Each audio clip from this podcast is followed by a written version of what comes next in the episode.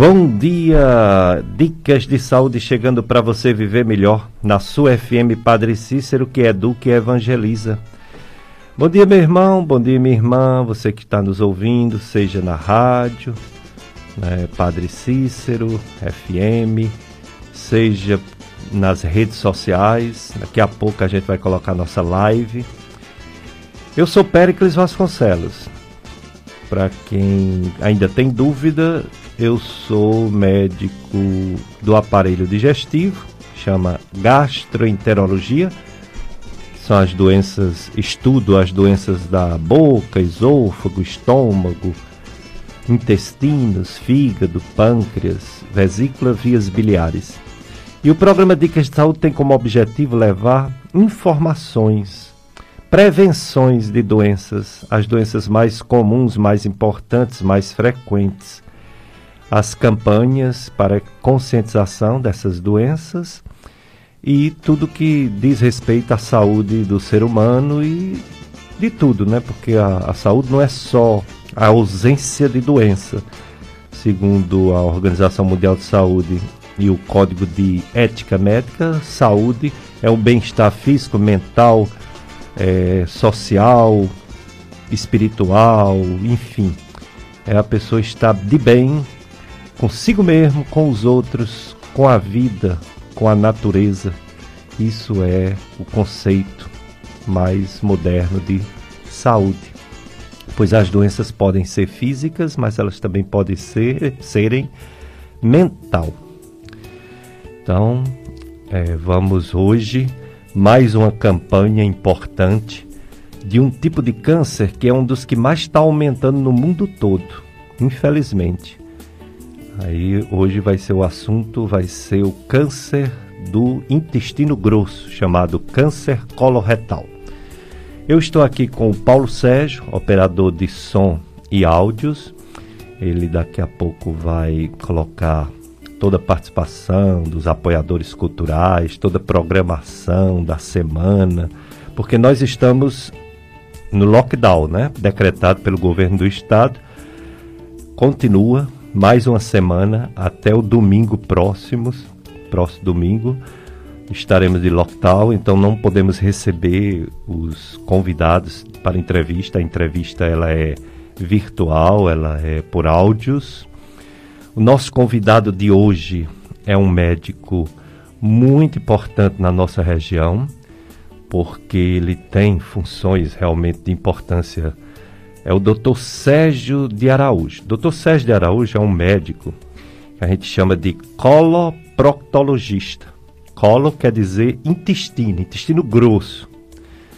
E procto é a parte final desse intestino grosso, pegando o, o reto e o ânus, né? Então esse médico coloproctologista, ou essa médica, vocês já tiveram aqui médicas coloproctologistas, não são médicos de próstata, não, como algumas pessoas pensam. Não, são médicos de intestino grosso até o final, né? até o ânus, o reto, de onde sai o que não se aproveita para o corpo das coisas que a gente come, né? se alimenta. Então, o doutor Sérgio de Araújo, ele é um cirurgião geral e um cirurgião coloproctologista. Ele é, veio de São Paulo há alguns anos, da Universidade Mogi das Cruzes. Tem residência médica no Hospital Santa Marcelina em São Paulo. É coordenador do internato do curso de medicina da Estácio FMJ. É pós-graduado em gestão de qualidade em saúde pela ESP Ceará, Sírio-Libanês. É atual diretor assistencial do Hospital da Unimed Cariri. Então, doutor Sérgio de Araújo será o nosso convidado de hoje. Bom dia, doutor Sérgio. Muito obrigado por ter aceito mais uma vez o nosso convite, não só para falar sobre a campanha Março Azul Marinho sobre o câncer coloretal, mas falar também sobre essa doença Covid-19 do coronavírus, já o Hospital da Unimed presta também esse atendimento a muita gente que tem essa doença, né? Então, muito obrigado e bom dia, doutor Sérgio. Bom dia, Péricles. Bom dia, ouvintes da FM Padre Cícero. É, mais uma vez aqui com vocês. É um prazer enorme estar é, tá sempre aqui com você, com seus ouvintes e poder ajudar é, com algumas informações aí sobre saúde. É sempre uma honra é, receber esse convite seu, Péricles. Bom dia a todos. Bom dia, doutor Sérgio. Bom dia, ouvinte que já está na, ou na, na escuta ou assistindo, né? Porque você pode nos assistir pela live que já está no ar. Quem não sabe, acessa FM Padre Cícero 104,5 no Facebook. Aí você vê a live, você nos vê falando, eu e o Paulo Sérgio, aqui na Rádio Padre Cícero. É, FM Padre Cícero 104,5.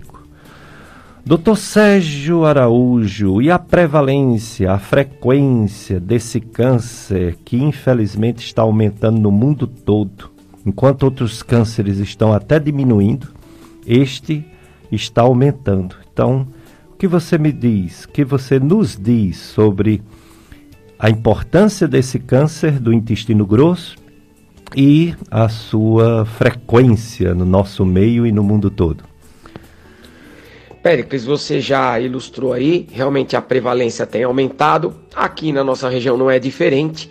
É, o que a gente tem que entender é que existe um viés aí, né, que é o acesso ao diagnóstico. Né? Por muito tempo a nossa região ficou um pouco alijada desse diagnóstico, principalmente por conta do serviço público, onde não havia é, o exame à disposição, né, que é a colonoscopia, à, à disposição do serviço público. Sempre o acesso era muito complicado, né? Hoje esse acesso está mais facilitado.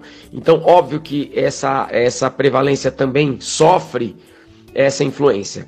Mas sem dúvida nenhuma do, dos cânceres do trato gastrointestinal é um, um câncer que está em, em ascensão aí do ponto de vista de prevalência.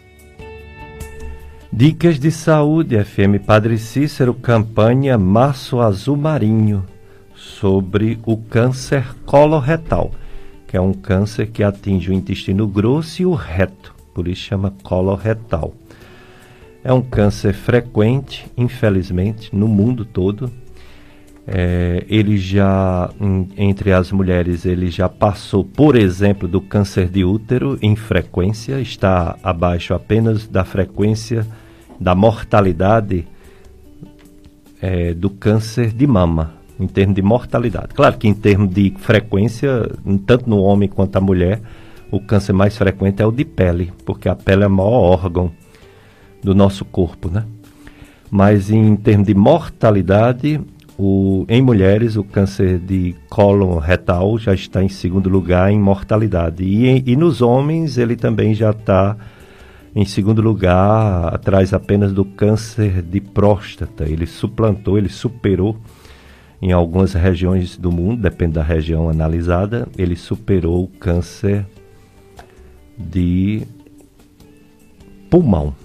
Câncer de pulmão, né? Que era o que mais matava, depois passou para ser o de próstata, e ainda é o de próstata, e em segundo lugar já passa a ser o câncer coloretal. Doutor Sérgio de Araújo, meu amigo, grande cirurgião, coloproctologista, cirurgião geral, é, diretor da Estácia FMJ, um dos diretores locais e um dos diretores também do hospital da Unimed. É, por que existe essa doença, doutor Sérgio? Quais as causas do câncer coloretal? Pellets, como todo câncer, né, é, o câncer coloretal não é diferente, ele, ele é multifatorial. Existem os fatores de risco clássico, né, clássicos, que são a idade, acima dos 50 anos, a hereditariedade, né, que são fatores de risco mais clássicos. Existem também é, situações, por exemplo, de pacientes que têm, são portadores de doenças inflamatórias intestinais, particularmente a doença de Crohn, que aumenta realmente o risco do câncer coloretal. É, mulheres tratadas de cânceres ginecológicos, particularmente aí destacando o câncer de mama, também aumenta a, a, a, o risco para desenvolver o câncer coloretal. Né? Os fatores ambientais, e relacionados à alimentação. Então, alguns uh, existem trabalhos aí que mostram que uh, mostravam que a carne vermelha tinha uma relação com câncer coloretal. Isso ainda é um pouco obscuro. Tem, tem trabalhos que mostram que tem influência, tem trabalhos que não. Né? É, enfim, é, outra, outra situação é o cigarro também como fator é, indireto, mas também relacionado a vários tipos de câncer, e no câncer coloretal não é diferente, né? Enfim, basicamente a gente tem essas, essas, esses fatores de risco aí como, como principais. Né? Outro, é, falando mais do, do câncer do canal anal, né? do ânus e canal anal, temos também aí as doenças sexualmente transmissíveis, né? particularmente a infecção pelo HPV não tratada. Então, eu acho que, assim, para ser mais é, abrangente, acho que são esses os fatores principais. Dicas de saúde, assunto importantíssimo, dois, né? Esse primeiro, nesse primeiro bloco, o Dr. Sérgio de Araújo vai falar sobre sua especialidade, a coloproctologia e esse câncer, câncer coloretal que está infelizmente aumentando no mundo todo. Mas no segundo bloco, ou no terceiro, ele vai começar a falar sobre o coronavírus, o Covid-19, não só no hospital da Unimed, mas sua impressão, já que ele está na linha de frente de atendimentos, sua impressão, nossa esperança, que são as vacinas, sobre essa doença que estamos vivendo o pior, o pior momento no Brasil, no Ceará também, né? No mundo em geral. Embora no Brasil a gente ficou em primeiro lugar, infelizmente, viu, em número de casos e em número de mortes porque nos Estados Unidos já houve muitas vacinas, né, mais do que aqui, então já diminuiu um pouco as mortes lá nos Estados Unidos. E aqui, se Deus quiser, um dia também vai diminuir tudo, como já diminuiu nos Estados Unidos, como já diminuiu bastante no país Israel, que a gente sempre cita aqui, né? Mais de 70% da população de Israel foi vacinada e os números indicam a diminuição de 90% de morte, mais de 90% de morte, mais de 90% de internação, mais de 90% de casos novos. Então é o nosso desejo que isso aconteça no mundo todo, também no nosso Brasil, claro.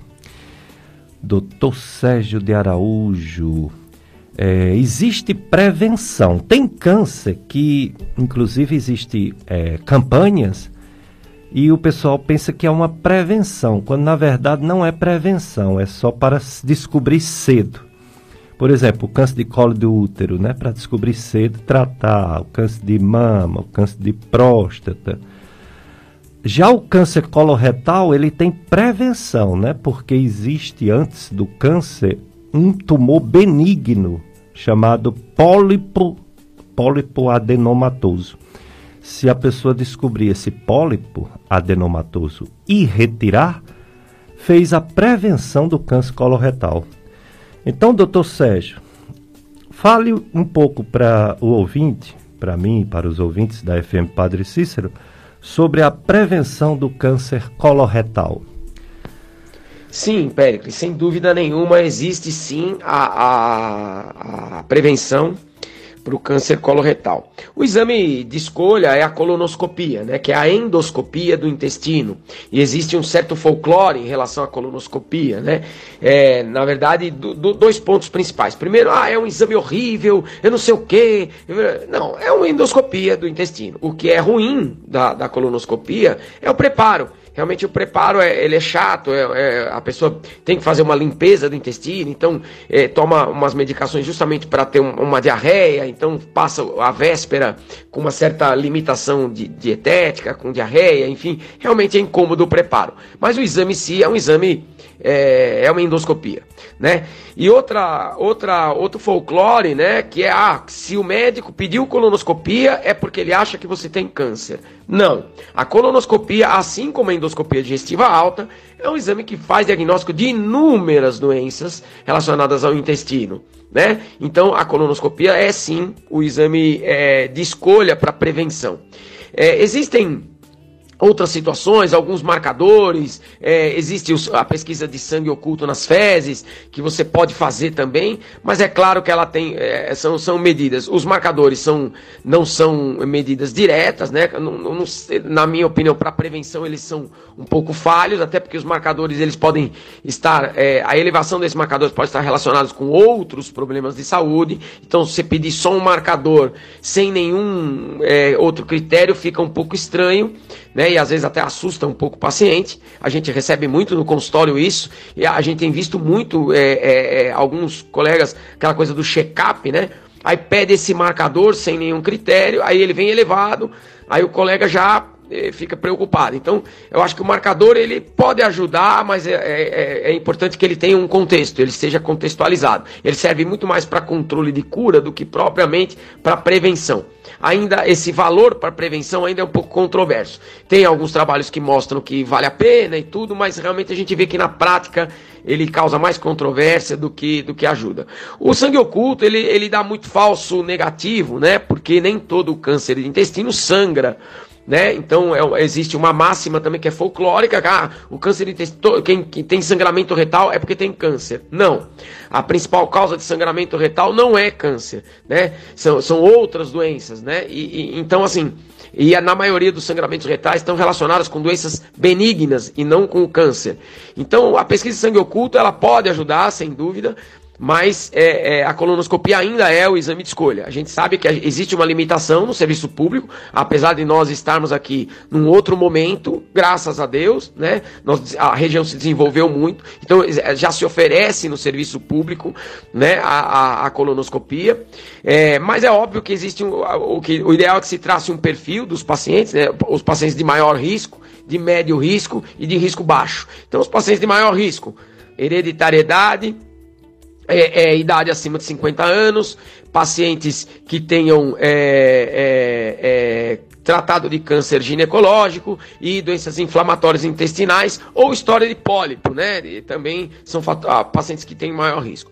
Né? Então esse paciente precisa fazer a colonoscopia. Outra coisa importante, a colonoscopia não precisa ser feita todo ano.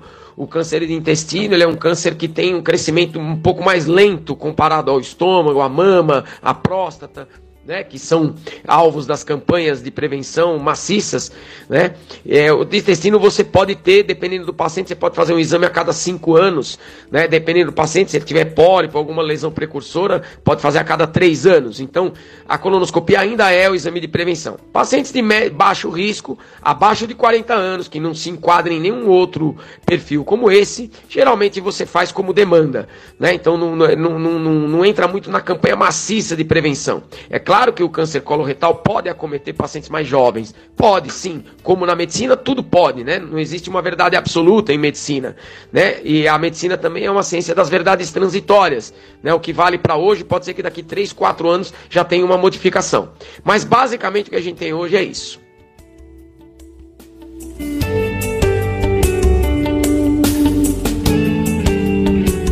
O Dicas de Saúde de hoje, principalmente nessa primeira etapa, o câncer coloretal, um dos cânceres, provavelmente o que mais está crescendo no mundo todo. E a gente tem que prevenir, né? Quem tiver coragem, fazer esse exame que o doutor Sérgio de Araújo falou, é a colonoscopia. Não precisa você estar tá sentindo nada, basta você completar 45 anos você deveria fazer uma colonoscopia, eu deveria, todos deveríamos, pois se encontrar um pólipo, adenoma, ele leva mais ou menos 10 anos para virar câncer. Então, se você tira o pólipo adenoma, você não vai ter o câncer. Agora, se você nunca fez uma colonoscopia, como é que você vai prevenir né, esse câncer coloretal? E eu falo 45 anos para quem nada sente. Se a pessoa sente alguma coisa, por exemplo, defecar sangue, uma diarreia que antes não tinha, um intestino preso que antes não tinha. É, e antecipa, não é nem com 45, pode ser com 40 ou até 35 anos fazer a primeira colonoscopia. Doutor Sérgio de Araújo, então a frequência de fazer um exame desse colonoscopia, você acabou de dizer que não é como os outros exames todo ano, né? Pode demorar mais vai depender, né, na verdade, do que encontra né, na primeira colonoscopia. Então é individualizar né, a frequência desse exame, que é o exame que faz a prevenção do câncer de, do intestino grosso. É, sobre a frequência, eu falei um pouquinho agora acima, Péricles, ela vai variar muito do, do, do, de cada paciente, né? Se é um paciente de baixo risco, enquadrado em baixo risco, onde fica somente a idade, ou seja, depois dos 50 anos, é, a cada 5 ou 6 anos é, é uma frequência mais do que razoável. Agora, é, se são pacientes que têm hereditariedade, ou tem uma lesão precursora como pólipo, ou tem doença de Crohn, né? Então aí a, a frequência pode diminuir um pouquinho para cada três anos, né? Obviamente que isso é uma coisa relativa, não existe uma, uma, uma, uma coisa engessada em relação a isso. Mas basicamente é isso.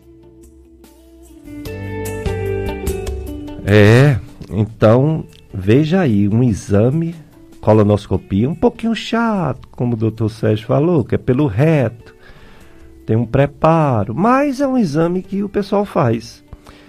E é, fazendo pode descobrir não só a lesão que pode levar ao câncer, mas pode descobrir até o câncer numa fase que tem cura, tem cura total.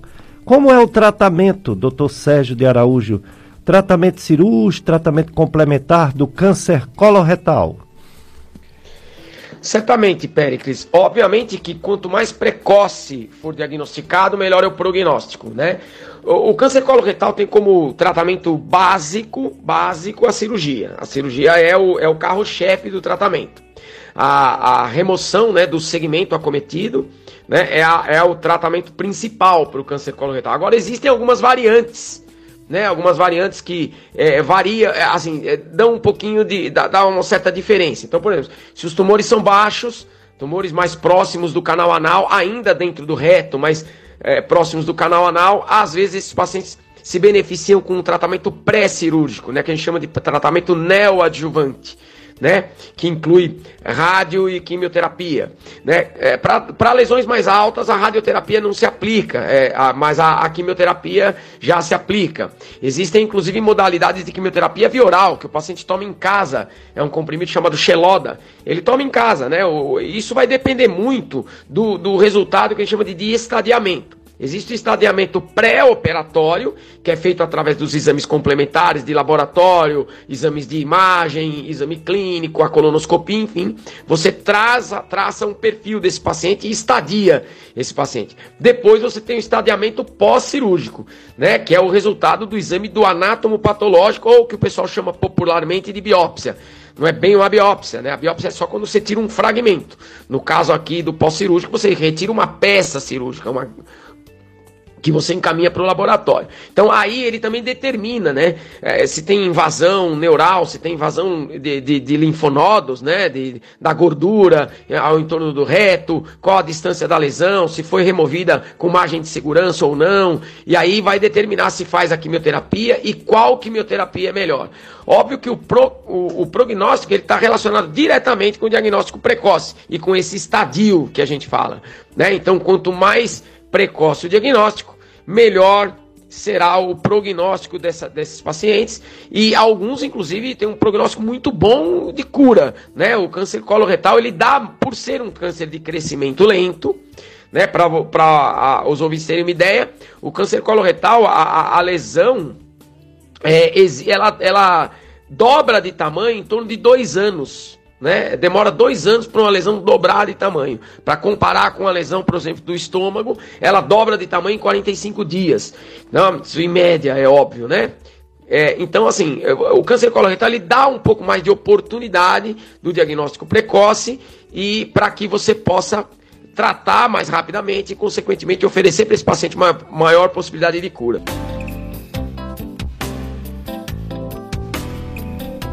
Dicas de saúde na sua FM Padre Cícero que educa e evangeliza. Nove horas a missa aqui na rádio Padre Cícero e também nas redes sociais.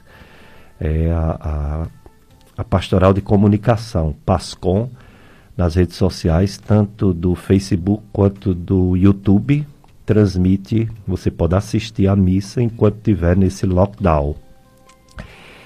É, o, o um aviso aqui. O Colégio Salesiano de São João Bosco promoverá o simpósio Ele está vivo, o Padim não está morto. Olhares sobre um fenômeno transbordante de fé, trazendo as histórias e os legados do Padre Cícero da nação romeira, na semana que se celebra o aniversário natalício, que vai ser na quarta-feira, né? Feriado no Juazeiro do Norte, dia do Padre Cícero, dia 24 de março, quarta-feira. O evento, esse evento que eu estou falando, acontecerá gratuitamente de forma virtual através do canal Salesiano Juazeiro no YouTube. Salesiano Juazeiro no YouTube. Busca trazer a toda a comunidade conhecimento sobre a vida e a obra do Padim Cisso, contando então com palestras formativas que devem abordar aspectos da vida do patriarca do Nordeste. Programação: segunda-feira, amanhã, 7h30 a 7h45, abertura do evento com o padre Raimundo Nonato. 7h45 a 8 horas, apresentação das professoras do primeiro ano fundamental do Colégio Salesiano. Fundamental 1. 8 a 8h50, o Cabra do Cariri Cearense, a fé sertaneja com Renato Dantas e Paulo Endel. Meu, sal, meu, meu grande professor Saudoso não, porque ele está vivo, forte, firme. Eu ia dizer saudoso. Renato Dantas. Renato Dantas foi meu professor é, de educação artística no Colégio Salesiano, muitos anos atrás. 8h50, 9 10 apresentação dos benditos dos alunos do Fundamental 2. 10 e 10 a 11 horas, oralidades e histórias do Padre Cícero, com Fanca e irmã Anete. 11 a meio-dia, a figura do Padre Cícero a economia do Cariri com Gledson Rocha. Terça-feira, abertura do evento 7 e meia com o Padre Raimundo Nonato. 7h45 às 8 apresentação das professoras do primeiro ano do Fundamental 1. 8 a 8h50, Padre Cícero na Arte e Cultura Brasileira com Francisco Amorim e André de Andrade. 8h50 a 9h10, resultado do concurso do Fundamental 1 e apresentação de poemas. 10 e 10 a 11 horas. É, o tema é Beata Maria de Araújo e o seu lugar na história do Padre Cícero de Juazeiro do Norte, apresentado por Maria do Carmo e Ercília Maria Braga. E de 11 a 11h50, os ensinamentos do Padre Cícero para o jovem do século XXI, com apresentadores Mário Souza e Carol. É isso aí, programação da, do Colégio Salesiano de São João Bosco dentro dos festejos do Dia do Padre Cícero, 24 de março. É, esse, esse programa que vocês estão assistindo na, no Facebook e ouvindo na Rádio Padre Cícero, ele ficará gravado né, no Facebook e você também pode acessar depois, se você não tiver, se der algum problema no Facebook, o site do meu amigo, compadre radialista Tony Santos. Ele tem o site clubesintonia.com, clubesintonia.com, e ele disponibiliza em podcast os quatro últimos programas Dicas de Saúde. Aí você pode assistir em outro momento, né? E também nossas redes sociais. Nós temos YouTube, tanto podcast da, da Gastroclínica Vasconcelo, quanto podcast Dicas de Saúde.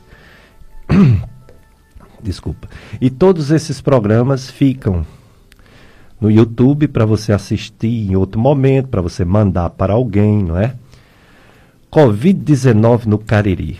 Ontem, infelizmente, mais uma notificação de morte que aconteceu na sexta-feira, essa morte, e é, teve esse caso de morte que totaliza, portanto, oito casos de morte nessa semana. Semana passada foi cinco, então houve um aumento de morte de 60%. Mas, em compensação, houve uma diminuição de casos. Foram 33, né, 33 casos novos notificados ontem, desculpa, 37, o que dá uma média de 33 casos por dia. Semana passada, a média foi de 82, então houve uma diminuição dos casos novos, mais de menos 150%. E as internações hospitalares, que tinham uma média na semana passada de 49 por dia, ontem foi 51 pessoas internadas, segundo a, o boletim epidemiológico da Prefeitura de Juazeiro do Norte, Secretaria de Saúde, um aumento de 4%. Portanto, na média, a gente pode dizer uma coisa aumentou, outra coisa diminuiu, está estabilizada aqui no Cariri. Depois de grande aumento que houve, a chamada segunda onda, graças ao bom Deus, está começando a estabilizar de novo os números no Cariri. Tomara que essa tendência continue. No Ceará, houve um aumento ainda de 30% das mortes nessas duas últimas semanas. Já diminuiu também, que já, já passou até de 100%. Mas o problema está no Brasil como um todo, né? No Ceará também, mas no Brasil como um todo, que continua aumentando o número de mortes e um pouco o número de casos da doença. É, vamos ter cuidado, pessoal. É, usar máscaras, enfim, tudo que o doutor Sérgio já já vai falar para a gente. Doutor Sérgio de Araújo, médico proctologista, cirurgião geral e de cirurgia do aparelho digestivo e do intestino. É, a colonoscopia, doutor Sérgio, ela não descobre só câncer, né? Muito pelo contrário, ela descobre mais doenças benignas. Ela pode descobrir várias doenças benignas, algumas, uma só que leva ao câncer, ou mais de uma, né? Porque não é só o pólipo adenoma que leva ao câncer. As doenças inflamatórias intestinais também podem levar mas também descobre coisas benignas que podem ser tratadas. A colonoscopia, Dr. Sérgio Araújo, a importância dela no diagnóstico das doenças do intestino grosso. Péricles, é, a, como eu disse há pouco, né, a, a, colonoscopia ela pode fazer várias, vários diagnósticos. Existem várias doenças que podem ser diagnosticadas é, pela colonoscopia. As mais comuns e frequentes, né, as doenças inflamatórias intestinais, a doença de Crohn, a retocolite ulcerativa, né, outros colites, né, colites parasitárias, outro, outros tipos de colites infecciosas, enfim, podem ser diagnosticadas. A, a, o pólipo, né, que é, é, uma espécie de, de, verruga, né, uma lesãozinha, um, é, que pode ser até precursora da neoplasia maligna, né, do câncer de, de intestino, né. É, existem processos inflamatórios é, quaisquer, divertículos, né, a, a, doença diverticular, é, que na verdade não é uma doença, né, é um, é um, costumo dizer que a diverticulose colônica não é propriamente uma doença, é uma coisa que vem na maioria das vezes com o passar da vida, né, é, como ter cabelo branco, não enxergar de perto, ruga, né? Enfim, é, é, é, é, uma, é, uma, é uma situação que o intestino é, tem, que é a formação de divertículos, né, que são aquelas bolsinhas. Então, basicamente, as mais frequentes são essas, né? Existem outras doenças mais raras, malformações vasculares, enfim, mas a, as mais comuns são essas daí. Então, várias doenças podem ser diagnosticadas através da colonoscopia e não só o câncer. Em relação ao preparo, realmente o preparo é, é um pouquinho desagradável porque ele vai levar uma diarreia, né? Ele, ele precisa limpar o intestino, porque senão, quando o aparelho é, é, é, é introduzido pelo colega médico, ele, ele não vai conseguir enxergar se ele estiver cheio de fezes, né? Então precisa haver uma limpeza do intestino, né? É uma, uma diarreia provocada né, por, por, por, uma medicação de preparo, isso dá realmente traz desconforto. Alguns pacientes podem ter um pouco de cólica, pode que às vezes podem até vomitar, dependendo do tipo de, de, de, de, de medicação que está sendo usado para o preparo, às vezes ela pode dar um pouquinho de náusea e vômito, outros pacientes se sentem é, cheios, né, com muitos gases, um pouquinho de dor abdominal, é, outros desidratam, né, então é, geralmente esses preparos em pacientes mais frágeis, idosos ou que tem algum outro tipo de problema, às vezes é importante fazer até internado, porque justamente para prevenir esses, essas pequenas complicações, mas na maioria das vezes, na maioria esmagadora das vezes, é mais pelo desconforto da própria diarreia mesmo. Né? O exame é feito sob sedação, como a endoscopia alta também é, uma sedação leve. É, essa sedação, eventualmente, é, é acompanhada por um anestesista, eventualmente não, vai depender muito da situação do paciente, dos riscos, enfim. É, mas é uma sedação, né? não é uma anestesia, é uma sedação. O paciente é sedado, normalmente ele não sente nada, o exame é um exame absolutamente. A sua realização é absolutamente sob sedação, né? E depois o paciente ele fica um período ainda de observação né, no local onde ele faz o exame, até é, é, ficar um pouco mais desperto em relação à sedação. Por isso que é sempre bom que vá sempre com o acompanhante, né, porque a sedação tem determinados sedativos, eles podem ficar oscilando, às vezes o paciente acorda, dorme de novo, acorda, dorme de novo. Né? Tem até uma história de um colega médico que teimosamente foi sozinho fazer uma colonoscopia em Fortaleza, né? fez lá numa clínica famosa lá em Fortaleza e acordou na Praça do Ferreira sentado dormindo lá no, no, num banco de praça. Três, quatro horas depois de ter feito o exame, o carro dele abandonado a umas quatro ou cinco quadras da Praça do Ferreira, com as portas todas abertas, enfim, porque ele ficou, né, obnubilado aí pelo, pelo, pelo sedativo. Então, o ideal é que vá acompanhado de alguém, depois vá para casa, descanse o resto do dia, no dia seguinte vai estar totalmente recuperado, sem maiores problemas.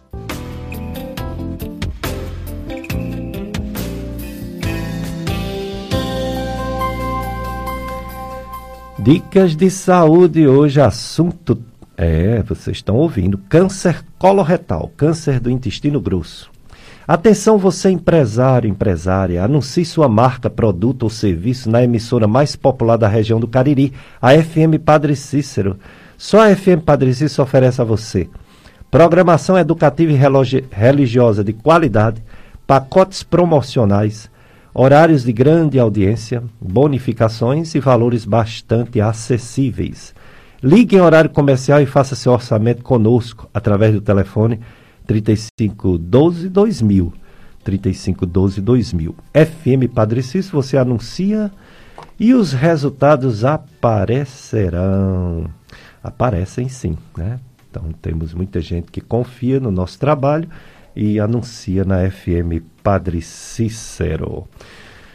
Estamos entrevistando o Dr. Sérgio de Araújo, conhecido médico cirurgião, coloproctologista, o doutor Sérgio, ele é, falou bastante sobre o câncer coloretal, mas a gente sabe que ele também é diretor da Unimed Cariri.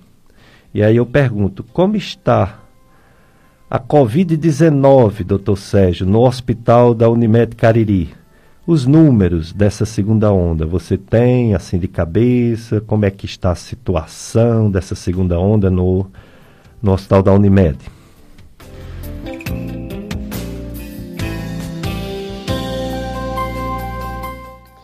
Péricles, eu só vou fazer uma pequena correção. Eu não sou diretor da Unimed.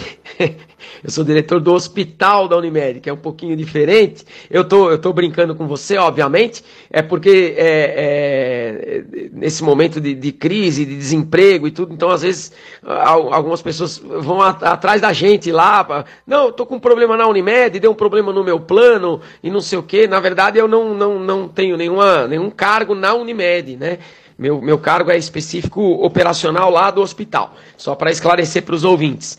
É, olha só, é, com relação ao Covid, essa pergunta é extremamente oportuna e, e, importante, sabe, Périx? O que a gente tem visto é o seguinte: primeiro, a gente tem visto um acometimento de pacientes de uma faixa etária mais baixa. Né? Antes a gente tinha a maioria esmagadora dos pacientes acima dos 40, 50 anos. Hoje não. A gente tem visto muito pacientes mais jovens aí. Provavelmente por conta de que estão se cuidando menos. Isso é claro que isso é uma observação simples. É, é, não não não não não não estou falando de nenhum estudo científico. Estou falando da observação que a gente tem e das conversas que a gente tem com outros colegas, gestores de outros hospitais em Fortaleza, em São Paulo.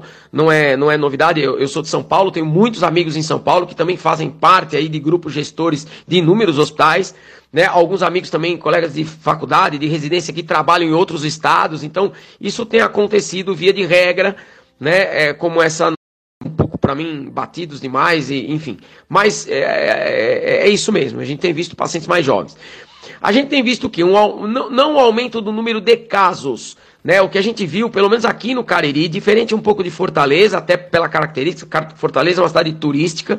Nós tivemos aí é, a, a, corrida eleitoral, depois tivemos aí as festas de final de ano, depois as férias de janeiro, eh, Fortaleza é uma cidade turística, recebeu muita gente de fora, né? Claro que ainda haviam algumas restrições, mas enfim, não dá para comparar com Fortaleza. É, é, é, é, um pouco diferente a nossa, a nossa condição aqui.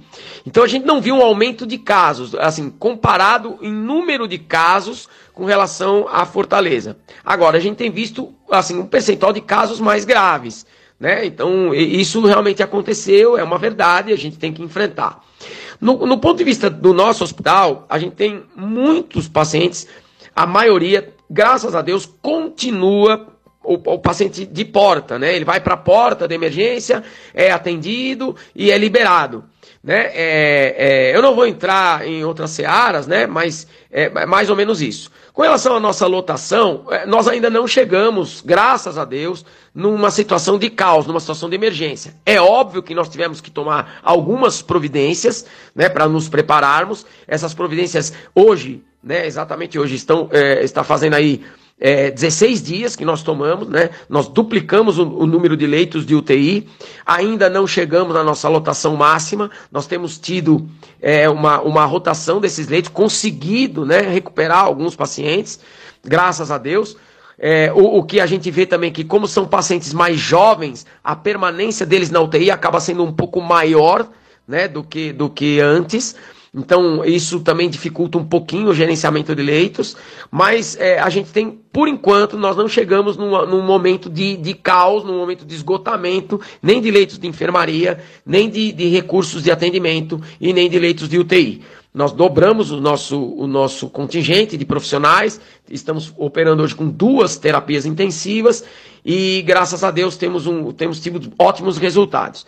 Mas ainda é, é, Nós estamos aí é, observando o tempo, né? A pandemia, no primeiro pico, a gente teve em torno de 20 dias realmente de pico máximo, mas ela ao todo, do início até o final, durou em torno de 40 dias. É o que normalmente a gente vê, a gente viu isso em Fortaleza, viu isso em São Paulo, viu isso na Europa. É o pico realmente em torno de 40 dias, mas o pico máximo geralmente são 20 dias. Eu acredito que nós estemos, estejamos aí terminando o ciclo do pico máximo e começando a declinar né, pelos números que a gente tem visto e tudo. Mas no Covid, o que a gente aprendeu, Pérez, é que é, declarações para longo prazo sempre tem, que ser cuidadosas. Então, assim, o que eu estou dizendo é o cenário de hoje. Né? Eu estou respondendo aqui hoje, 21 de março. Eu não sei o que vai acontecer daqui a alguns dias. Então ainda a gente precisa ter calma, esperar. Mas o cenário lá no hospital da Unimed é esse. Muito bem, doutor Sérgio, deixando clara a situação aqui no hospital da Unimed Cariri. Doutor Sérgio, desculpa eu ter falado que, que você é diretor do, da Unimed, né? Eu ia dizer diretor do hospital da Unimed, aí falei diretor da Unimed, né? Desculpa. É, e, e, a nossa esperança, né? O que é que você acha, doutor Sérgio de Araújo, sobre as vacinações? É, a gente tem a percepção que está lento, e está lento mesmo, né? A gente quer que seja rápido, mas a gente sabe que é o mundo todo atrás, né? Mais de 200 mil pessoas são vacinadas por dia no Brasil. O Brasil está em quinto lugar no mundo em vacinação. A gente queria que fosse o primeiro, claro. mas não é bem assim, né? Primeiro lugar, logicamente, está Estados Unidos. O que você espera, doutor Sérgio Araújo, da campanha de vacinação nacional para a Covid-19? Essa pergunta, Pérez, é muito interessante, né? Porque a gente tem, tem uma coisa em relação à vacina, e antes de começar a falar especificamente do cenário do Covid, eu queria deixar claro aqui. O Brasil, há mais de 40 anos, isso não é uma coisa nova, não aconteceu há um ano, há dois anos, há cinco anos atrás, não. O Brasil há mais de 40 anos, desde que eu era estudante de medicina, e, e, e você, Pericles, é, é, você tem um tempo de carreira parecido com o meu, e você sabe disso. O Brasil é exemplo mundial em cobertura vacinal. Né? É, é muitos países do mundo vêm aqui para aprender como é que se faz cobertura vacinal, né? E a gente é, continua se orgulhando disso. Então, é, esse é o primeiro Queria destacar isso, né? Porque a gente tem é, uma tendência de dizer que tudo que é público, tudo que é, é, ruim. E na verdade não é. Né? E aqui é um exemplo clássico. Né? A cobertura vacinal do Brasil ela é um exemplo para o mundo inteiro, sempre foi. No Covid não está sendo diferente. Né? Nós tivemos dificuldade de fabricação de insumos, né? Ainda essa semana, se, se, é, acho que foi quinta-feira, não sei se foi quarta ou quinta, o presidente da Fiocruz aí já é, já deu uma declaração, né, deu uma entrevista coletiva, já dizendo que o Brasil já está produzindo a vacina, produziu aí mais de 1 milhão e 500 mil doses, é, e está em, em, franca ascensão de produção. Tem algumas é, informações aí de, de teorias da conspiração que é, ah, que o insumo é chinês e não estão vendendo para o Brasil por causa disso daquilo, isso não é verdade, né? E, a, e, o presidente da Fiocruz aí deu uma, uma, uma entrevista essa semana, inclusive a Fiocruz também é um exemplo mundial de trabalho, né? Independente de qualquer que seja o gestor, a Fiocruz também tem anos e anos de experiência, né? De controle de, de, de endemias, enfim. Então é um orgulho nacional a gente falar de cobertura vacinal e falar de Fiocruz. Com relação à, situação de Juazeiro do Norte, né, é, eu, eu tenho tido contato é, frequente com essa coisa da vacinação por dois caminhos, tanto lá para os profissionais de saúde que estavam atendendo os pacientes, manejando os pacientes de Covid lá no hospital, e como também pela Faculdade de Medicina, né? A gente também, junto com você, Pérez, a gente tem a honra também de, de, ser docente lá na faculdade e acompanhar também a cobertura vacinal dos nossos alunos que estão indo para os campos de estágio e, e tendo contato com os pacientes contaminados ou possivelmente contaminados, enfim. O que a gente viu que a Prefeitura de Juazeiro do Norte, né? A, a eu queria aqui fazer uma menção honrosa aos profissionais que encabeçaram isso, e particularmente a enfermeira Ana Paula, que tem sofrido inclusive ataques aí nas redes sociais, ataques verbais, pessoas vão lá na secretaria e falar, mas assim, eu queria é, elogiar o trabalho da Ana Paula, eu conheço a Ana Paula há muitos anos, há muito tempo eu não, não encontro com ela, acho que tem mais de 10 anos que eu não a vejo, e quando eu soube que era a Ana Paula que estava à frente é, é, da, dessa, dessa distribuição de vacinas, dessa logística, eu fiquei muito tranquilo, porque a Ana Paula é uma profissional muito séria, muito competente. Ela tem sofrido inúmeros ataques, justamente ataques porque ela não, não, não abre mão daquilo que é correto, do que tem que ser feito em primeiro lugar, das prioridades por, por tipo, por categoria de, de pessoas, seja profissional de saúde, idoso e por aí vai. Então eu estou muito feliz, porque assim, a gente viu. A gente viu isso de perto, eu vi isso tanto no hospital como na faculdade a, a secretaria é, é, ela controla isso de forma muito criteriosa, de forma muito correta. Ela não permitiu nenhum tipo de, de fura-fila, pelo menos na faculdade e no hospital da Unimed, eu não vi isso acontecer. Os profissionais que foram lá profissionais super atenciosos, cuidaram da nossa equipe com muito carinho. Os nossos alunos que foram vacinados já pela Estácio também foram muito bem é, cuidados. Eles têm um cuidado, um critério, eles fazem o agendamento, eles fazem o controle e tem sido exemplo. Tá? Então, o que eu posso dizer? Eu não posso dizer sobre a prefeitura do Crato, a prefeitura de Barbalha, né, nossos vizinhos, co-irmãos aqui, porque é, a, a, a, tanto o Hospital da Unimed como a Faculdade de Medicina são é, é, sitiados em Juazeiro, então eu tenho esse contato com a, a mecânica aqui em Juazeiro do Norte. Mas o que a gente tem visto é que tem sido muito criterioso. Tem muitos lotes de vacina chegando, tem muita coisa para acontecer. Já desembarcaram aqui no estado do Ceará, se não me engano, mais de 2 milhões de lotes. Então eu acredito né, que nós é, é, em breve tenhamos uma cobertura vacinal bem é, significativa. Dicas de saúde em tempo de lockdown, infelizmente, né? fazer o quê, né? Vamos ver o que é que a gente pode fazer de se isolar das pessoas para esse vírus não circular muito e a vacina agir e as coisas melhorarem.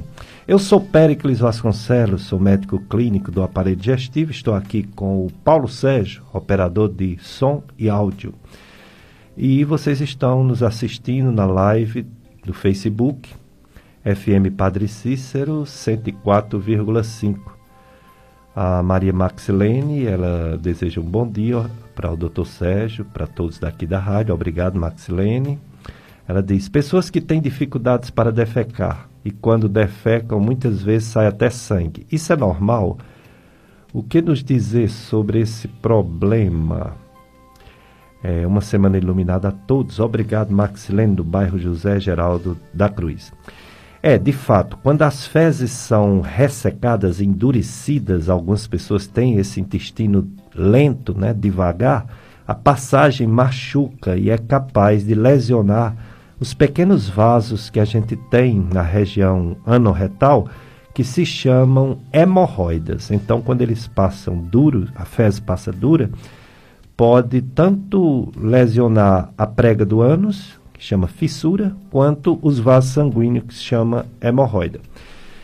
Mas isso não é coisa grave não, viu, Maxilene? De qualquer maneira, dependendo da frequência, dependendo do, dos sintomas, a pessoa deve procurar um médico. O médico tanto pode fazer o tratamento com pomada ou ligadura elástica das hemorroidas, quanto pode indicar, principalmente pessoas que têm mais de 45 anos, indicar o exame, a colonoscopia. Tá certo, Maxilene? É, a Marlene Almeida, ela parabeniza por esse belíssimo programa. Obrigado, Marlene. A Regina Souza dá bom dia para a gente. Bom dia para você também, Regina Souza. Bom dia para você também, Valdelice Tavares. E bom dia também para a nossa ouvinte, Osana Ribeiro. Ela diz parabéns pelo ótimo programa. Obrigado, Osana. Você é suspeita para falar, né? Porque você gosta dos programas da FM Padre de saúde, praticamente todos, né? Muito obrigado, Osana, pela audiência. Documento perdido. Eliane Emilda Timóteo Gonçalves perdeu o documento de uma moto Honda e pede a quem encontrou ou vier encontrar ligar para o número 9 8881 8284. Então é o documento da Eliane, da moto Honda. Quem encontrar 98881 88 Não, disse errado. Vou dizer de novo. 98881 8284. Ou então você deixa aqui na FM Padre Cícero que a Eliane Emilda Temóteo Gonçalves vem pegar. Ou você liga 988818284 ou deixa o documento de uma moto Honda que você encontrar aqui na FM Padre Cícero. Estou entrevistando o Dr. Sérgio de Araújo, médico, cirurgião, coloproctologista, diretor do hospital, diretor assistencial do Hospital da Unimed é, e que falou sobre o câncer coloretal e agora está falando sobre a Covid-19. Doutor Sérgio, esses exames para a Covid-19, tem o exame do nariz, né, da secreção nasal, tem o exame do teste rápido, que é no dedo, tem outro que é na veia, é a sorologia, IgG e IgM, o do dedo também é sorologia, é, é IgG e IgM, mas a gente sabe que se fizer muito cedo, né? Começou a gripe, fizer, pode dar um falso negativo. E também ele pode dar falso positivo às vezes. Como confiar nesses exames? E quem precisa fazer esses exames para Covid-19, doutor Sérgio de Araújo? Olha, Pericles, sobre os exames, o, que existe de muito complicado é, é, é essa, esse pânico, né? Que é esperado, né? A gente sabe que a população entra em pânico, é, é, é, é que é uma coisa que eu acho muito triste, né? A gente fala muito de morte, de destruição, de leito de UTI, de colapso na saúde, mas não se fala dos recuperados, das pessoas que se curaram, que são a maioria esmagadora, são pacientes que já passaram às vezes por situações difíceis. Nós tivemos lá no hospital pacientes é, em estado gravíssimo dentro da UTI, e como em outros hospitais também. Eu tenho muito contato com o pessoal do hospital regional, eu trabalhei lá no hospital regional, né? E assim, inúmeros, inúmeros pacientes que, graças a Deus, conseguiram superar o Covid e hoje estão em casa com as suas famílias, enfim. É, se fala muito das, das, coisas ruins, mas não se fala das coisas boas. Isso é muito triste porque traz para a população um pânico, né? É óbvio que uma coisa é você ter cuidado, é você intensificar o cuidado, é você é, é, é, é ficar de olho no na, na, nas suas atitudes, enfim, sem dúvida nenhuma é importante. Mas é, é, é, pânico não é bom. O pânico não traz nada de bom para ninguém. Né? O que acontece é que exames feitos sem os sintomas, né, isso ocorre, e não ocorre só no Covid, né? É, é, é isso ocorre de forma geral. né, a, a, a, bacteriologia, a virologia, né, os testes sorológicos. É, não é incomum haver falsos positivos e falsos negativos em inúmeras doenças. Então isso não é uma coisa exclusiva do Covid, né? É, é, hoje em dia, infelizmente, a população leiga, que tem menos acesso à informação, acha que isso aí só ocorre no Covid. E não ocorre no Covid. Isso ocorre em várias doenças. Existem vírus que são parecidos, às vezes ele dá uma sorologia para um, na verdade você não tem aquele vírus, enfim, isso é comum. Então, todo exame médico, né, não interessa se é do Covid, se é para colonoscopia, para câncer ou sei lá, qualquer outra coisa. Tem que haver um contexto clínico. Tem que haver um contexto. Né? Um exame pedido sem contexto clínico, ele fica difícil de ser interpretado. Né? Isso é uma máxima da medicina. Né? Eu acabei de citar aí o marcador tumoral como isso. Né? Existe um marcador chamado CEA. As pessoas pedem CEA como se fosse se prevenir de alguma coisa. Aí o CEA vem alto e aí a pessoa não sabe o que fazer. Por quê? Porque pediu sem um critério. Eu não sou contra pedir o CEA. Eu sou a favor, mas a favor desde que haja um critério clínico, um critério. Olha, eu estou pensando nisso, então eu vou pedir aquilo. Os exames, isso é uma máxima da medicina, da prática médica, a gente aprende isso lá na disciplina de propedêutica, né, nos primeiros semestres da faculdade. E com o Covid não é diferente. Tem que haver um critério. Né? Tem que haver um critério. É, é, é, essa, essa testagem em massa das pessoas, ela não traz benefício. Ela traz benefício em grupos fechados. Por exemplo, Dá um exemplo aqui: jogadores de futebol que estão todo dia concentrados ali, é, é, é, jogando futebol, estão sempre juntos, sempre aglomerados ali nos seus treinos, né? Enfim. Então, para esses, aí sim funciona a testagem maciça. Mas para a vida cotidiana, a testagem maciça não traz benefício. Então, o que acontece? Muita gente faz o teste, dá o falso positivo, mas porque veio reação cruzada com outro vírus, aí daqui a pouco ele acha que teve Covid, fica, acha que está imune, aí perde um pouco o cuidado com a sua proteção e pega o diz que pegou de novo. Ah, eu tive de novo Covid. Óbvio que em medicina tudo pode. Pode acontecer reinfecção? Pode, mas não é o habitual. O habitual é a pessoa ter o Covid e adquirir imunidade. Assim como tem gente que adquire imunidade por ter tido contato com pacientes com Covid e não desenvolve a doença. Isso também não é uma particularidade do Covid, isso é uma particularidade de outras doenças. A gente que é médico, a gente sabe disso, né? Então, é, é, essa questão aí dos exames é, tem tudo a ver com o contexto clínico, tem tudo a ver com o contexto do paciente, o tempo de sintomas, né? Um exame até sete dias ele vale, depois de sete dias ele já perde um pouco a eficácia, já aí já vem outro que é melhor. Então, por exemplo, o, o PCR-RT, o ideal é fazer até o sétimo, oitavo dia da, da doença. O teste rápido no primeiro dia não serve para absolutamente nada, ele vai vir negativo. Né? Já o teste rápido melhora a sua eficácia a partir do oitavo dia da doença. Né? Depois do décimo segundo, décimo terceiro, ou depois de 30 dias da doença, aí a sorologia ela, ela é mais eficaz do que o teste rápido, do que o PCR-RT. Então, tudo isso não mudou, né? A eficácia, a acurácia dos exames não mudou. O que muda é porque esse pânico geral, e, e, e eu ressalto aqui, esse pânico não é só não é só de pacientes, é, é alguns profissionais de saúde também estão em pânico, também estão sem saber como lidar com a doença, porque convenhamos, né? O Covid-19 é uma doença infecciosa, é uma doença de diagnóstico de porta de emergência, não é uma doença que se diagnostica no consultório, né? Não, é diferente, é uma doença de, de, de porta de emergência, de porta de, de, pronto atendimento. Então, esses médicos que estão ali no pronto atendimento, que estão manejando os doentes internados, que estão manejando os doentes na, nas UTIs, é que tem esse domínio, né? Esse controle, né? Desses pacientes aí é, é, muitos colegas nossos que não estão nesse, não estão habituados com esse manejo, não estão habituados, não dão plantão em porta de emergência, não, e aí também às vezes entram em pânico e, e é normal que entrem porque sai da especialidade.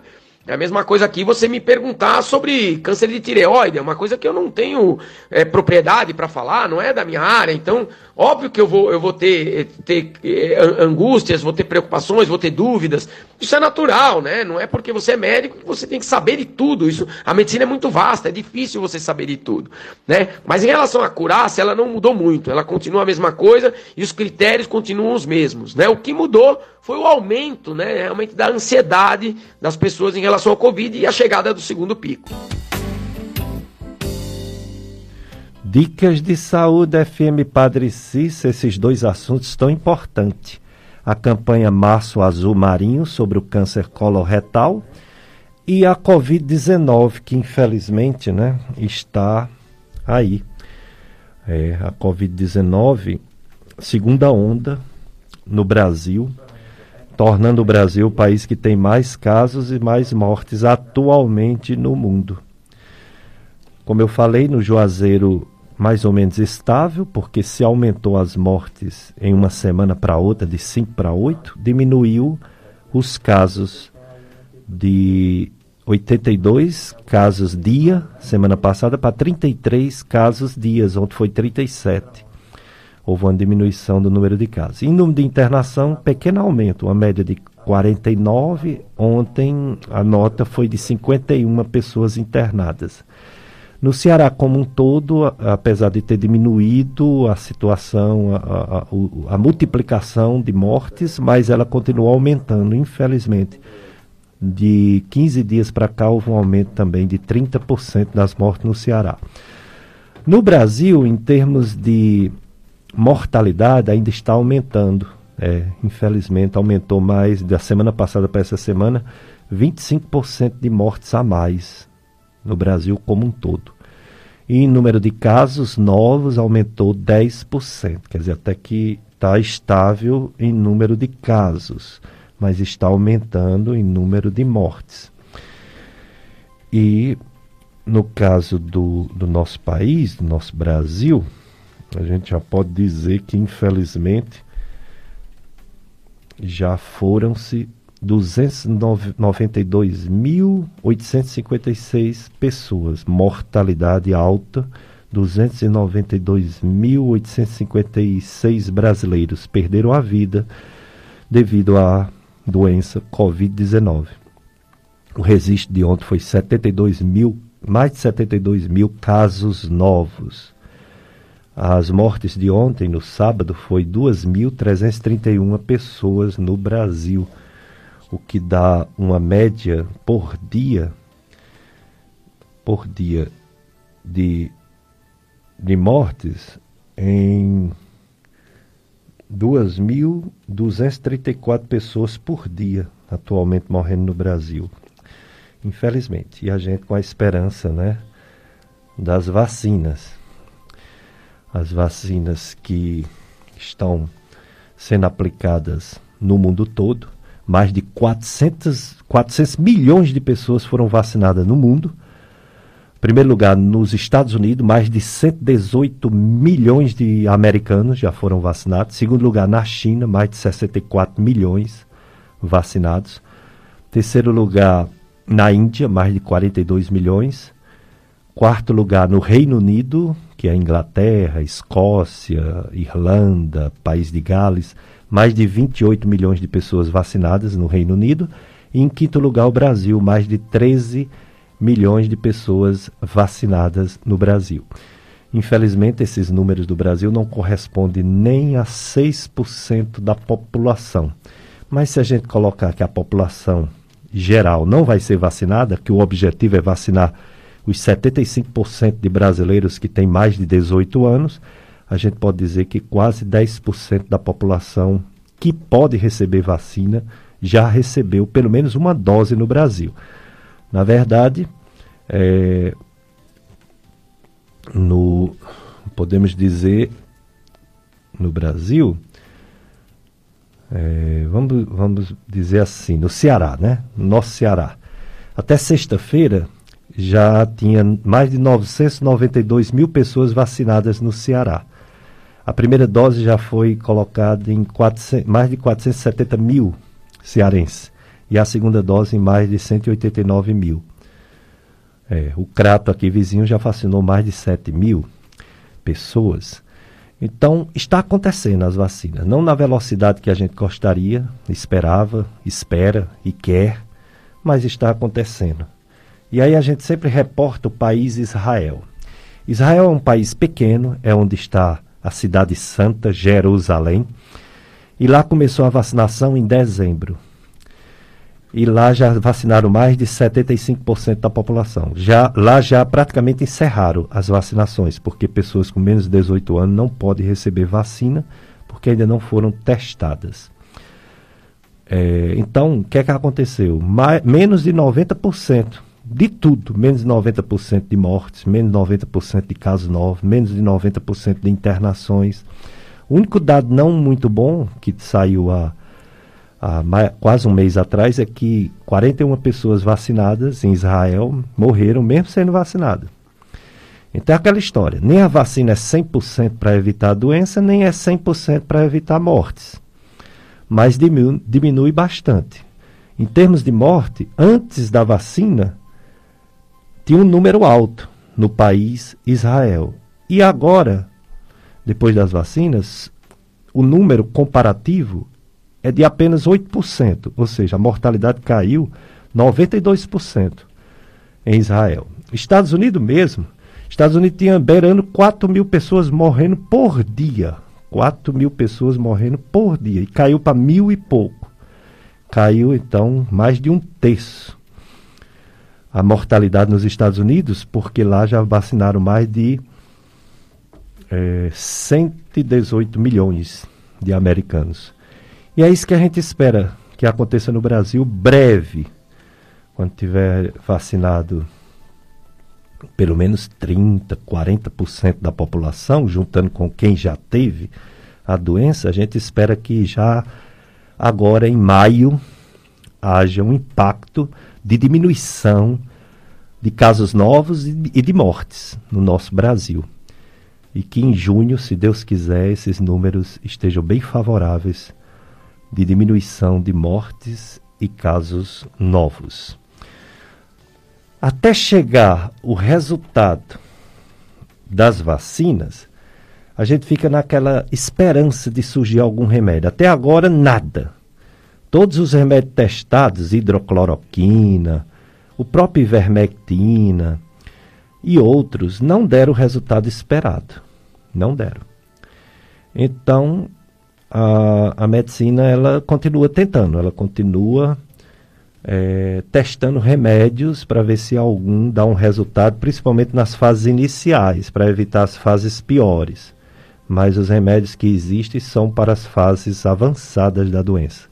Corticoide, terapia é, biológica, mas não para o início dos sintomas da doença e muito menos para prevenir doença. Quem previne doença virótica não é remédio, é vacina. Infelizmente, a gente tem que dizer a verdade. Sei que muita gente acredita numa coisa, noutra, mas a medicina ela está aí para dizer a verdade, não invenção, né? Então eu quero perguntar, doutor Sérgio de Araújo, que está na frente desse combate esse Covid-19, o que é que ele acha sobre as medicações. Se tem alguma novidade, se tem alguma medicação promissora que possa ser usada enquanto acontece a melhora pelas vacinas, a melhora dessa doença pelas vacinas. Doutor Sérgio Araújo, novidades sobre remédio ou esperar mesmo as vacinas? Olha, o Péricles, essa situação é uma situação que tem tomado aí as redes sociais, né? Tem tomado o dia a dia da, da, das pessoas, diagnóstico precoce, é, é, tratamento precoce, se é a favor ou contra o tratamento precoce, e a ivermectina, é, a, a, nitoxazamida, a nitoxazamida, e, enfim, é, é olha, é, assim, Péricles, eu, eu, eu vou ser sincero com você. É, até agora, o, que a gente vê aí é uma droga chamada Rendemivir, que é um imunobiológico, se usa muito em pacientes que têm é, doença de Crohn, é, retocolite ulcerativa, problemas é, é, é, reumatológicos, com pelvis espondilite anquilosante, enfim. O Rendemivir é uma droga que tem, me parece que tem resultados promissores. Só que assim, primeiro, não é para todo mundo. Segundo, não é para prevenção.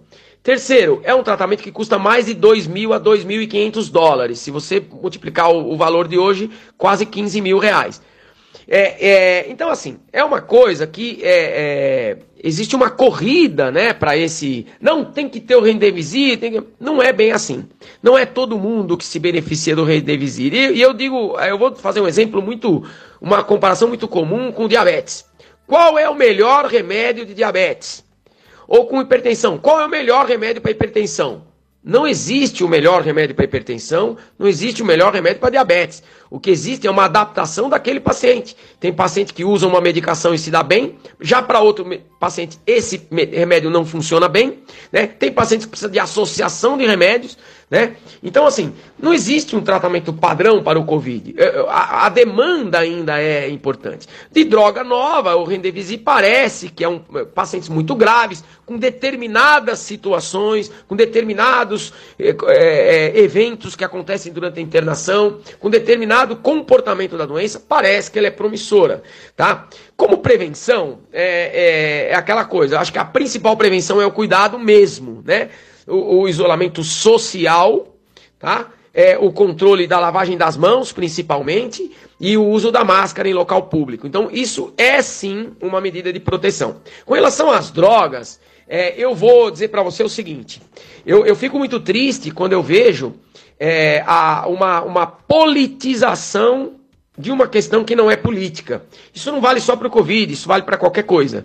Então, você, eu vou tomar tal remédio porque o meu candidato, ou o meu prefeito, ou o meu presidente, ou o meu senador ou, disse que é para tomar, ou eu vou, não vou tomar porque o presidente disse que não é para tomar, ou porque o vereador disse que não, vai, não é para tomar, ou porque o senador disse que.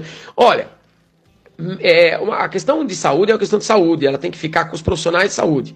O que está acontecendo, e é muito triste, que alguns profissionais de saúde também, infelizmente, e aí eu não vou entrar muito no médico, é uma seara muito delicada e eu prefiro não entrar muito nessa, nessa seara, mas alguns profissionais da saúde também acabam meio tendo esse viés aí e tratando um pouco isso como política, sabe? Isso é lamentável, Péricles. Eu vejo direto aqui assim, ah, o prefeito da cidade tal é, fez tal coisa, é a favor disso, a favor daquilo. Eu acho que medicina, remédio, não, não se trata de ser a favor ou contra. Né? Outra coisa, medicina você pode fazer de várias maneiras. Né? Você é gastroenterologista, eu sou proctologista. Você cuida de doença inflamatória intestinal? Eu também cuido de doença inflamatória intestinal. Você teve uma escola, veio de uma escola, eu vim de outra escola.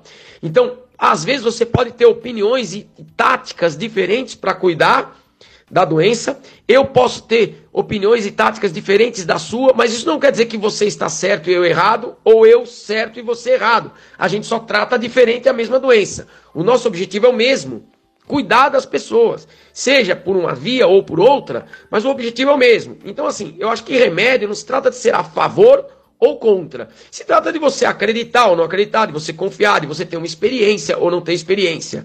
Eu vou falar da minha experiência. Né? Eu tive Covid-19, né? É, eu é, não sou mais tão jovem, né? Eu tenho 56 anos. Então, assim, eu tive Covid-19 graças a Deus não, não tive sintomas que necessitaram de internação. E não, assim, eu não tomei nenhum remédio, não me preveni com nada, eu só tomei dipirona mesmo. E fiquei em casa e fui orientar. E eu não fiz isso da minha cabeça, porque sou médico. Não, eu, apesar de ser médico, me comportei como paciente e segui as orientações do que o médico que eu consultei eh, me, me falou. E eu consultei quem? Consultei o médico que está manejando os nossos doentes lá no Hospital da Unimed, está todo dia com ele lá. Eu não fui em outro médico, eu fui nele, porque ele está todo dia com doente de Covid lá. Então eu fui lá, ele me, me avaliou, disse, olha Sérgio, você vai fazer isso, isso e isso, e eu fiz exatamente o que ele pediu. E eu não tomei remédio nenhum, tá? Isso não quer dizer que eu seja contra tomar o remédio, ou que o, o médico que cuidou de mim é contra o tratamento X ou Y. Não. Ele avaliou que eu não tinha necessidade de tomar, então eu não tomei. Não é por posição política, ou porque é, gosta desse ou daquele, ou porque é vermelho ou azul. A gente está um mundo muito difícil hoje, Pérez. É, ou é 8 ou é 80, ou é azul ou é vermelho, ou é a favor ou é contra. Não existe isso. Né? O que existe no mundo é equilíbrio. E medicina é um exemplo disso. Né? Quantas vezes, Pérez, Pacientes nossos nos procuram e falam assim: Ah, doutor, eu soube que tomar chá de folha de beterraba de manhã em jejum é bom para diabetes. É, dona Fulana, é muito bom, mas faça o seguinte: tome o chá e tome o comprimidinho de metformina também. Aproveita na hora que vai beber o chá e junto já toma o comprimido. Quer dizer, não é problema, não é porque não tem uma comprovação científica. Porque se a gente for trabalhar tudo com estudo randomizado, duplo cego, com, com é, é, trabalho científico, a gente não anda. Né? A maioria dos remédios, das descobertas em, em, saúde, foram por acaso, foram por observação. A penicilina é um exemplo, o uso de luva cirúrgica é um exemplo, né? E tantos outros exemplos que a, que a ciência depois, a partir de uma mera observação, acabaram criando os trabalhos, enfim. Então, me desculpe aí o áudio longo, mas eu, eu, eu assim, eu não, eu não estou de ser a favor ou contra. Né? É apenas um, um, uma observação do ponto de vista filosófico aí. Sim, só eu, eu passei o nome errado aí, eu falei um antiviral. Na verdade, eu queria dizer o vedolizumab. Né, que é um, uma droga é, imunobiológica. Eu me confundi aqui, queria pedir desculpas aí aos, aos ouvintes.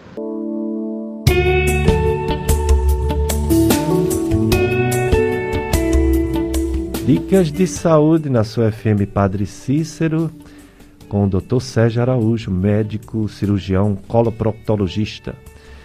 Uma, um ouvinte diz assim: por que os médicos da Unimed não passam receitas azuis, remédios controlados, se sabe se o paciente necessita desses medicamentos e tem que marcar para outro médico num tempo complicado desse? É o Cícero, né, que fala. Cícero, olhe, depende de vários fatores. Eu não vou julgar nem o médico, nem o que sua necessidade. Esses medicamentos, receita azul, eles são realmente importantíssimos. A pessoa não pode parar de vez.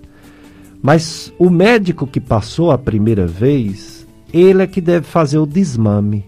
Ele é que deve diminuir, não outro médico. E não a pessoa ficar pegando receita com todos os médicos que existem. Não. Você deve ir para quem passou para você, para essa pessoa que passou, esse médico que passou, ou essa médica que passou, e diminuindo a dose, porque esses remédios eles causam uma dependência química. Toda vez que a pessoa piora, aumenta a dose, mas toda vez que a pessoa melhora, diminui a dose até um dia parar. Então, veja isso, volte para quem passou pela primeira vez para você para ele começar a retirar devagarzinho e você não ficar dependente né, desse medicamento para o resto da vida, ok? É, o, o, o, Zezinho de Barbalha o, é o Sinésio, né? É, nosso ouvinte, ele deseja um bom dia, obrigado para você também, Zezinho. É, também outras pessoas desejando um bom dia para todos que fazem aqui a rádio nos domingos, né? É, outra pergunta: os países que fizeram a testagem em massa, em massa para o Covid é, conseguiram lidar melhor com a doença em termos de número de morte e contágio. O senhor tem toda a razão. O pânico deve ser evitado. Ele não ajuda em nada. A testagem em massa é mais uma medida efetiva de combate ao vírus. É mais fácil para exercer um controle dessa doença. Não quero ser identificado. Passe para o Dr. Péricles ou para o Dr. Sérgio esta opinião. É isso aí, concordo, ouvinte. Se você testa em massa, você tem mais chance de saber a situação daquela região, daquele país, né? É uma medida eficaz. A medida de lockdown ela é extrema. Ela afeta os mais simples, os mais pobres. É, quem tem salário, servidor público, empresário, pode ficar em casa, trancado dentro de casa. Eu gosto de ficar na minha casa, eu nem, nem acho ruim lockdown nenhum. Mas quem não pode ficar em casa? Quem tem que trabalhar todo dia? O sustento da sua família é o seu ganha-pão do dia, daquele dia. E a geladeira está vazia. Então é uma situação extrema e uma situação que leva a muitas outras doenças, o lockdown. Eu concordo com você. Uma outra ouvinte pergunta se o teste de oximetria é confiável e funcional. Sim, é sim. Depende do aparelhinho que se usa. Se o aparelhinho está novinho, está regulado, beleza. Ele é confiável, o teste do oxímetro. Viu? Dá para confiar mesmo. Pois bem, então vamos lá, vamos continuar. Já vamos é, agradecer, né? Vamos agradecer ao Dr. Sérgio Araújo por ter nos dado tantas informações importantes, tantos quanto ao câncer coloretal quanto à Covid-19. Doutor Sérgio, o que fazer para evitar o câncer coloretal? Ele já falou, a colonoscopia e outros cuidados alimentares, né, essas comidas defumadas, Ora, o pessoal pega o, o, a comida, aí congela, né? Com sal, com gordura, um pouco de leite e bota nos refrigeradores e fica ali. Salame, presunto, mortadela, bacon. Fica meses aquela comida ali congelada. Aí quando tem um churrasco, a pessoa vai lá nos frigoríficos, pega aquela carne velha, carne velha. Não pode fazer bem à saúde.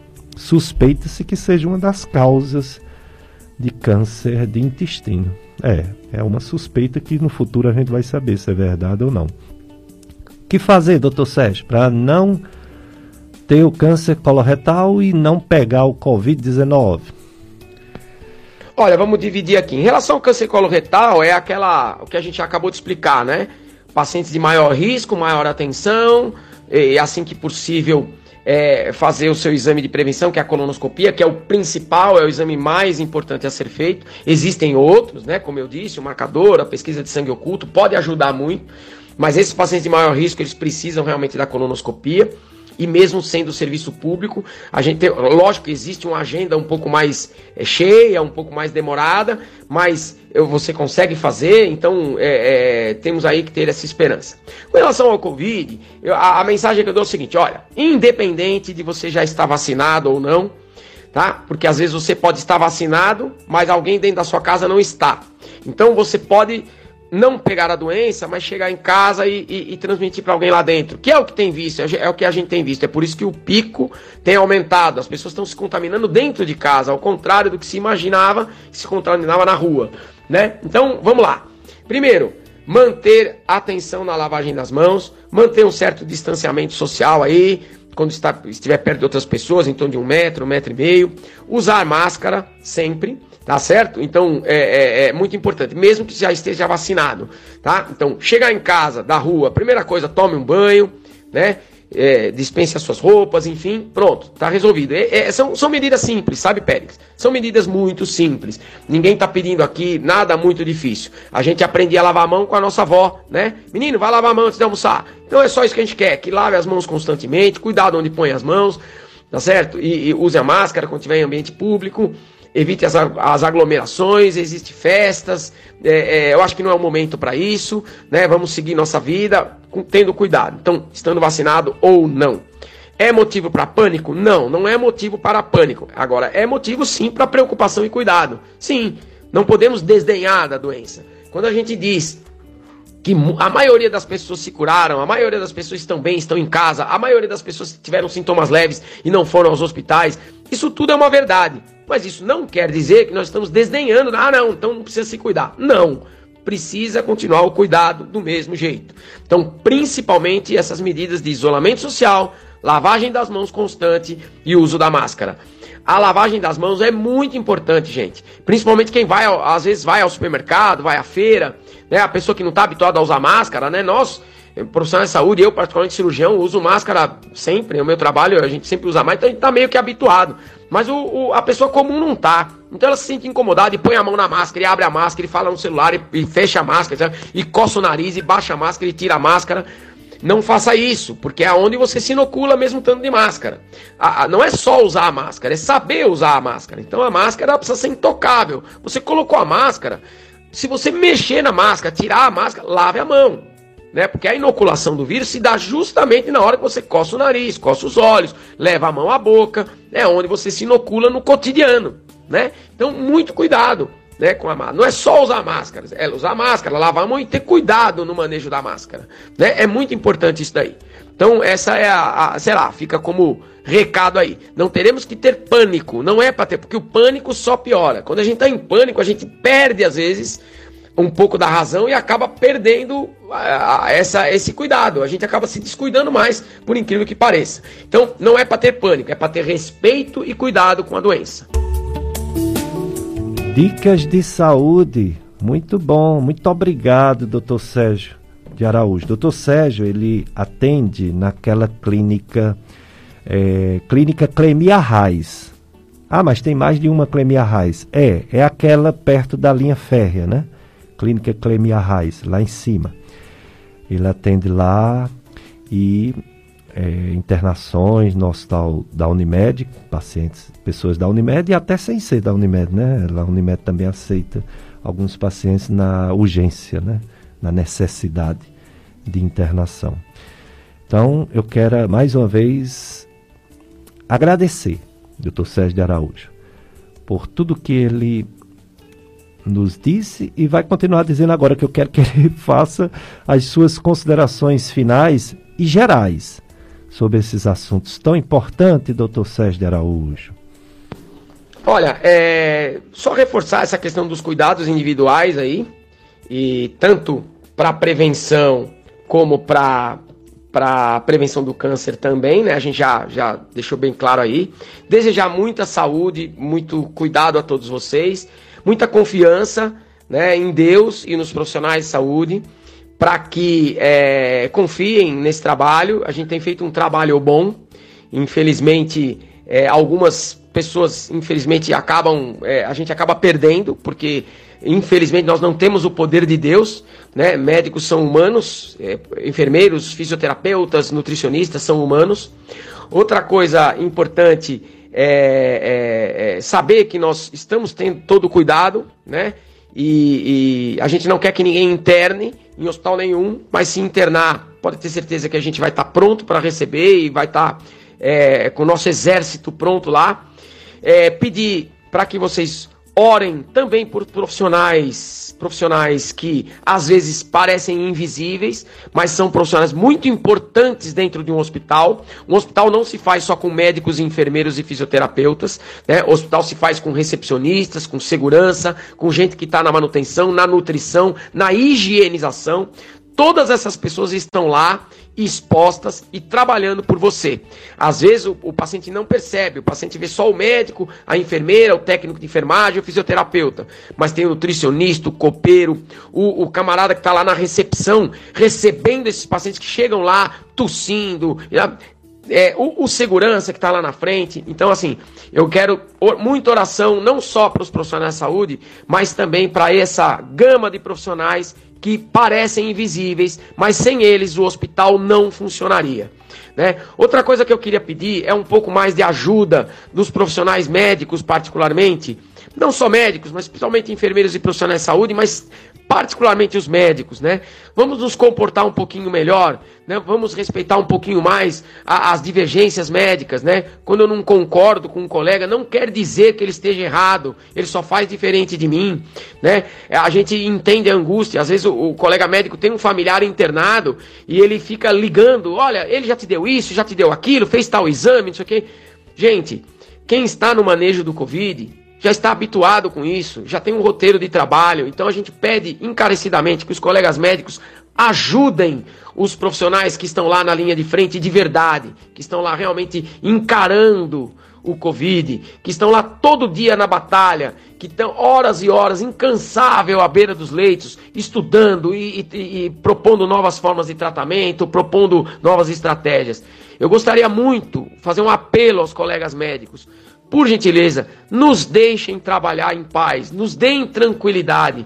Quando vocês tiverem algum, Deus o livre, não é isso que a gente deseja, mas algum familiar, algum ente querido, seus, algum amigo, algum, por favor, confiem no nosso trabalho, nos deixem trabalhar. Infelizmente, a gente tem tido alguns colegas que estão infelizmente atrapalhando muito, dando muito mais pânico às vezes, trazem um, um desconforto ao doente, porque às vezes o doente está internado na enfermaria, está lá com o seu celular, e aí o, a, o, às vezes ele é amigo de três, quatro, cinco médicos, às vezes médicos que não são profissionais que manejam esses pacientes, são médicos que estão lá nos seus consultórios, que estão em outros serviços, que têm especialidades totalmente diferentes, né, da, da emergência, e às vezes, claro que não fazem por mal, querem ajudar na ansiedade, naquela coisa, mas acabam, infelizmente, trazendo mais transtorno ao doente, mais. É, é, porque o doente fica questionando: ah, por que, que não fez isso, por que, que não fez aquilo, acaba ficando nervoso, achando que está sendo mal cuidado, né? E não é isso. Né? Então a coisa, e todas elas podem ser muito boas.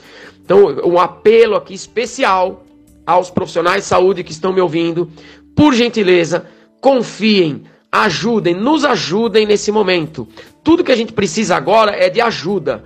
Né? Então eu, eu quero muito é, que é, a gente tenha uma reflexão sobre isso, sabe? Alguns profissionais estão realmente pilhando mais os pacientes, pilhando os colegas e não estão contribuindo é, de forma adequada. Claro que não é a intenção, a intenção é ajudar, mas vamos, vamos fazer o seguinte: vamos, vamos nos comportar mais como familiares do que como médicos, porque o comportamento de um acompanhante como médico é muito ruim, atrapalha demais a nossa, a nossa, o nosso manejo dentro do hospital. Então, é, é esse é o recado que eu queria dar. Muita oração, né? Orem por essas pessoas que não aparecem, né? Os médicos, os fisioterapeutas, os enfermeiros, os técnicos de enfermagem, enfim, precisam de oração. Mas não esqueçam de orar também por esses profissionais meio que invisíveis que estão lá cuidando e nos ajudando a cuidar dos doentes. Muito obrigado, senhores ouvintes. Tenham um ótimo domingo. Hoje é um, eu queria mandar um beijo especial para minha mãe. Ela está em São Paulo, fazendo 82 anos, infelizmente eu não estarei com ela. Então, um beijo, mãe. Que Deus te abençoe. Fiquem todos com Deus. Um grande abraço e obrigado, Pérez, pela oportunidade mais uma vez. Obrigado, doutor Sérgio Araújo, grande profissional, né? Futuramente estará conosco presencial para mais um programa Dicas de Saúde. Semana do Padre Cícero, de 20 a 24 de março, pois quarta-feira é o dia 24, né? 24 de março. O tema, olha lá, no alto do horto, e o lema: Padre Cícero, homem de Deus, homem do povo. Sábado é. Não, aqui nós já estamos no dia 21, domingo. Domingo, 8 e meia, terço mariano, 9 horas missa, 17 horas o Horto do Meu Padim especial na FM Padre Cícero, 104,5. Amanhã, segunda-feira, 8 e meia, texto mariano, 9 horas a missa, 11 horas live. Servir a Deus é servir aos irmãos. Reflexões sobre a vida e a ação pastoral do Padre Cícero. Isso tudo você vê nas redes sociais, o Horto do Padre Cícero, no Facebook, arroba Horto Padre Cícero Oficial. Na terça-feira, dia 23, 8 e meia, texto mariano, 9 horas missa, 10 e meia, os ensinamentos do Padre Cícero para o jovem do século XXI, live em parceria com o Colégio Salesiano São João Bosco. 16 horas, live musical, Eliane Iva, 16 horas. E no feriado de Juazeiro do Norte, dia 24, quarta-feira, 11 horas, live Padre Cícero, um santo do povo. 14 horas, live Uma Fé sobre Rodas, com Mauro Cordeiro Filho. 17 horas, missa de encerramento da semana do Padre Cícero virtual. E 18 horas, a live musical com J. Farias, o cantor do Padre Cícero. Transmissão pelas páginas do Horto do Facebook. A página Horto do Facebook, Horto do meu padim. É arroba Horto Padre Cícero Oficial. É isso aí. Tem uma pergunta. Paulo Sérgio no Skype. Parabéns, doutor Pérez, Paulo Sérgio e o doutor Sérgio. Um excelente programa, Francisco Freitas. Obrigado ao nosso coordenador, Francisco Freitas. Gostaria que o doutor Pérez explicasse o que acontece quando o organismo faz faz vômito. Se o, quando o organismo faz vômito, é isso? Quando vomita. Bom, o vômito é uma reação do estômago alguma coisa que não está bem. Ou quando a gente come alguma coisa que está contaminado de um micróbio, a reação inflamatória no estômago pode causar vômito. Ou quando a gente come muito né, e a capacidade de absorção não é adequada, então encheu tanto que pode vomitar ou quando a pessoa está doente. Algumas doenças mexem com um centro de vômito que existe no cérebro, por exemplo, a meningite, né? E outras doenças infecciosas que atingem o cérebro. Então, existem várias causas de vômito. Aquela ânsia de vômito, náusea, ela é muito desagradável, né? A pessoa sua frio, passa mal, além do mal-estar. E o vômito em algumas pessoas até alivia, em outras pessoas desencadeia mais vômito ainda, e o risco do vômito é a desidratação. A desidratação é a falta de líquido no corpo, que pode ocorrer com vômito e pode ocorrer com diarreia. Tá certo? Então, quem vomita tem um sinal de alarme para algo mais importante e deve procurar médico, quem está vomitando. Se vomitou uma vez e parou, tudo bem. Mas se continua vomitando, procurar assistência médica. Deixa eu ver, tem mais alguma pergunta por aqui? Se tiver, o Paulo Sérgio vai passar. Bom, pessoal, as vacinas. É, graças a Deus chegou mais o décimo lote de vacina contra Covid-19 no Ceará, sábado, ontem, dia 20, com mais de 182 mil doses. E será distribuído em todas as cidades. A gente acredita que amanhã chegará aqui no Cariri, né? Essas doses. E o, o governo do estado está disponibilizando com fretes aéreos, avião, e vai chegar essas doses, inclusive com a recomendação que seja aplicada todas as doses. É, todas as doses devem ser aplicadas dessa vez e não ficar guardando a metade para a segunda fase, para adiantar a vacinação, né? Porque já está garantido doses para daqui a um mês novamente. Então, com essas vacinas que vão chegar, vai dar tempo, né? O governo é, distribuiu mais de 5 milhões de vacina contra a Covid, mas tem que ainda está pouco, né? Tem que o negócio tem que funcionar mais e melhor. Se Deus quiser, a gente vai passar por essa fase como Israel está passando, como Estados Unidos está passando, vamos passar também. É nossa esperança, é nossa confiança. Vocês vão ficar agora com a missa diretamente aqui do Santuário do Sagrado Coração de Jesus, pela FM Padre Cícero e pelas redes sociais, Facebook e YouTube. Quero desejar uma semana de paz, de tranquilidade, de oração. Ainda estamos na quaresma, bem pertinho da Páscoa. É, vamos nos preparar para receber a Páscoa do Senhor. Jesus ressuscitado.